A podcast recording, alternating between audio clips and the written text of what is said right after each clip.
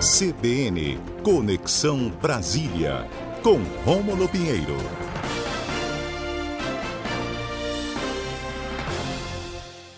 Diretamente da capital federal, ele, Rômulo Pinheiro, meu amigo. Bom dia para você, Rômulo, tudo bem?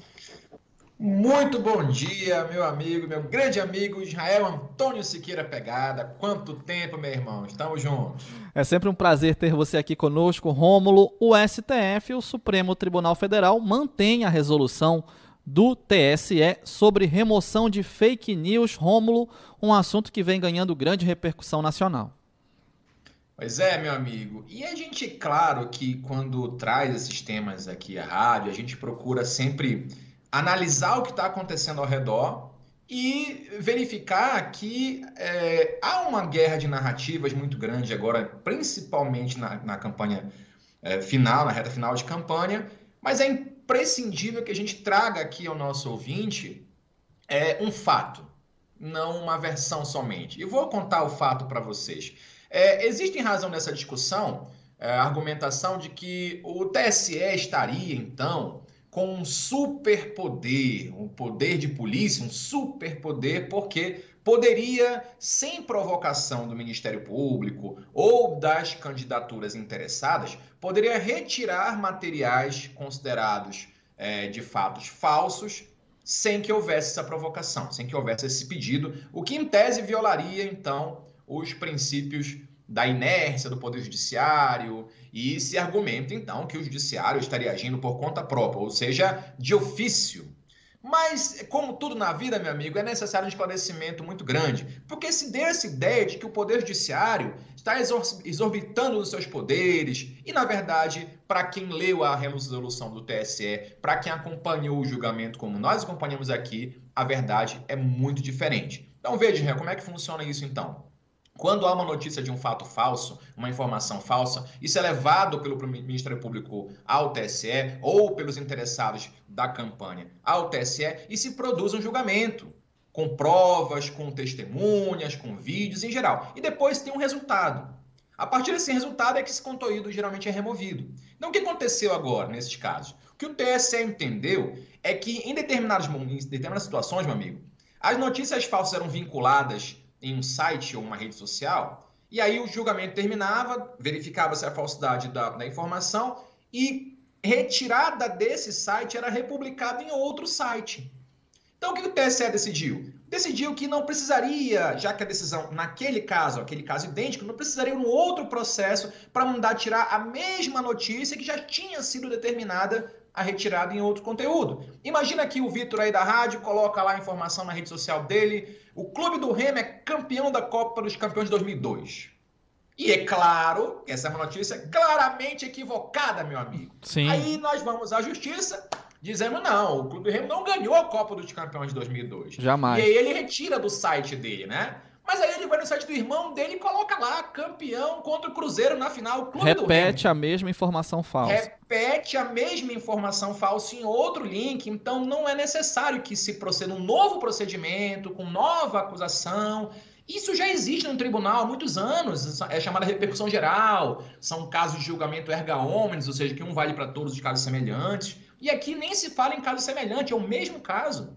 Uhum. Então, se vendeu essa informação aí para muita gente que o TSE agora está agindo de ofício, que o Alexandre de Moraes está entrando nos sites e, e, mandando eliminar essas informações, quando na verdade as pessoas não têm o um mínimo de consciência de procurar pesquisar. Isso precisa ser um advogado, alguém do direito para entender isso. Basta entrar no próprio site, tem lá a resolução, dá para entender legal. E o nosso trabalho aqui é ilustrar um pouquinho mais isso. A importância, meu amigo, é evitar que essas informações, de maneira equivocada, produzam episódios violentos, como aconteceu nesse final de semana, em que eu, acusado por alguma coisa, possa discutir uma resolução do TSE, ou discutir uma decisão, eu possa discutir a bala, como aconteceu no final de semana. Então, sobre o suposto, sobre o pressuposto de que o tribunal age de maneira exorbitante, que a decisão é ilegal, essas argumentações tiram então do Poder Judiciário a credibilidade para fazer valer suas próprias decisões e justificam pessoas tresloucadas a receber policiais federais a tiros de fuzil ou de granada. E lógico que isso produz uma sensação de insegurança muito grande no ordenamento jurídico. Por essa razão que a gente está aqui não somente para dar a versão dos fatos, mas trazer de fato a questão importante e o fato em si, para a gente poder discutir de maneira adequada. Notem que essa resolução foi decidida pelo TSE de maneira unânime, Houve uma forçação aí da PGR para tentar discutir essa medida. O STF ontem formou maioria para manter a resolução do TSE, que nada mais nada menos é só uma efetivação das suas próprias decisões. Claro que nós tivemos dois votos divergentes, para surpresa de zero pessoas, Nunes Marques e André Mendonça, é claro, muito vinculados aí à questão da, da, da vinculação, enfim, tem um seu posicionamento que a gente não vai detalhar aqui, mas a gente entendeu o porquê. E ali era clara a prisão, a ordem era legal, porque ali havia uma, uma, uma ordem de prisão domiciliar e ele não podia, imagina só, Israel, você, a pessoa está presa em prisão domiciliar e tem munição de fuzil dentro de casa, uhum. granada. Então não foi uma ordem de prisão porque ele xingou a ministra. Ele falou que a ministra, enfim, proferiu. É, é vulgaridades, né? Proferiu é, vulgaridade. Isso, vulgaridade, mas não foi, não foi por isso que ele foi preso. Sim, isso foi sim. a cereja do bolo. Uhum. Né? E eram outras medidas que foram descumpridas. Então, quando se tem um momento em que se discute que um poder está sobremaneira, sobrepondo-se sobre o outro, dá margem a essas interpretações equivocadas e beirando a violência, que é o que a gente evita, a gente quer muito que não ocorra no final de semana com, a, com o vencimento aí, com a proposta, com o candidato que vai vencer um ou outro lado, que não haja qualquer tipo de revolta violenta. Aqui mesmo, perto aqui de Brasília, cidade de São Miguel do Passa Quatro, aqui em Goiás, perto aqui de Caldas Novas, Ontem mesmo, um candidato aí estava dizendo que ia haver guerra civil, um, um, um, deputado federal, inclusive, estadual, aliás, deputado de Goiás, nem que haver guerra civil no Brasil caso um candidato X ganhasse a eleição. É, então, um absurdo é completo. muito importante que a gente tenha, venha, venha aqui sempre, discuta esses temas, para mostrar que certas realidades precisam ser melhor vistas pelo cidadão comum. Ah, não, sem dúvida, Rômulo. Muito bom você explicar de maneira detalhada aí que se trata de uma repercussão geral. Aliás, ao meu ver, uma medida inteligente do TSE, porque imagina a cada nova postagem ou repostagem de uma mesma fake news, de uma mesma notícia inverídica, né, é, que claro afeta o processo de disputa, né, afeta a isonomia do processo, ter que ficar a cada postagem num, num mundo, num universo gigantesco que é, que é a internet, é, o trabalho e retrabalho não seria nada inteligente. Então me parece que é muito óbvia, né, muito fácil de compreender aí essa repercussão geral dessa decisão, dessa medida. Agora, Romulo, eu queria aproveitar que temos dois minutos e meio, porque você tocou no ponto aí dessa, dessa prisão né, ao, ao Roberto Jefferson, que recebeu agentes policiais da Polícia Federal a, a, tiros de fuzil, que é munição que, via de regra, só quem tem é Forças Armadas, né? Você não adquire fuzil por aí, ah, vou comprar um fuzil bem ali. Não é assim que funciona, né? Nem para quem tem porte de arma não é assim. É, e granadas, né? Que dirá granadas, né? Cenas de filme de cinema realmente né, lamentáveis, a gente lamenta qualquer fomento à violência. Agora, você que está em Brasília, Rômulo, você tem alguma informação do porquê, que é o que causou grande estranheza em muitas pessoas, dos policiais não terem tido nenhuma reação a essa recepção à base de tiros, de balas e de granadas de Roberto Jefferson, Rômulo?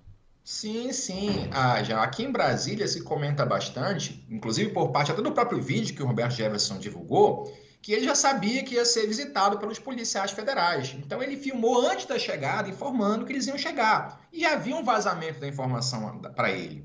E lógico que nessa informação privilegiada que chegou a ele, havia a garantia de que o governo ia se empenhar em fazer ali um meio-campo para resolver esse problema. Tanto é que o ministro da Justiça, Anderson Torres, foi designado para ir até o local para negociar, entre aspas, a rendição de Roberto Jefferson. E a gente se pergunta se isso fosse lá no Morro do Rio de Janeiro, ou um local bem inadequado aí na, no mundo né, de, da pessoa que tem dinheiro, se ia, ia haver essa negociação. Isso gerou um grande, uma grande repercussão, uma bala muito grande nas próprias associações de policiais federais, é, refutaram bastante essa conduta dos próprios policiais e dessa interferência política nesse procedimento. Aí em Belém, como aqui em Brasília, há a máxima de que filho feio não tem pai.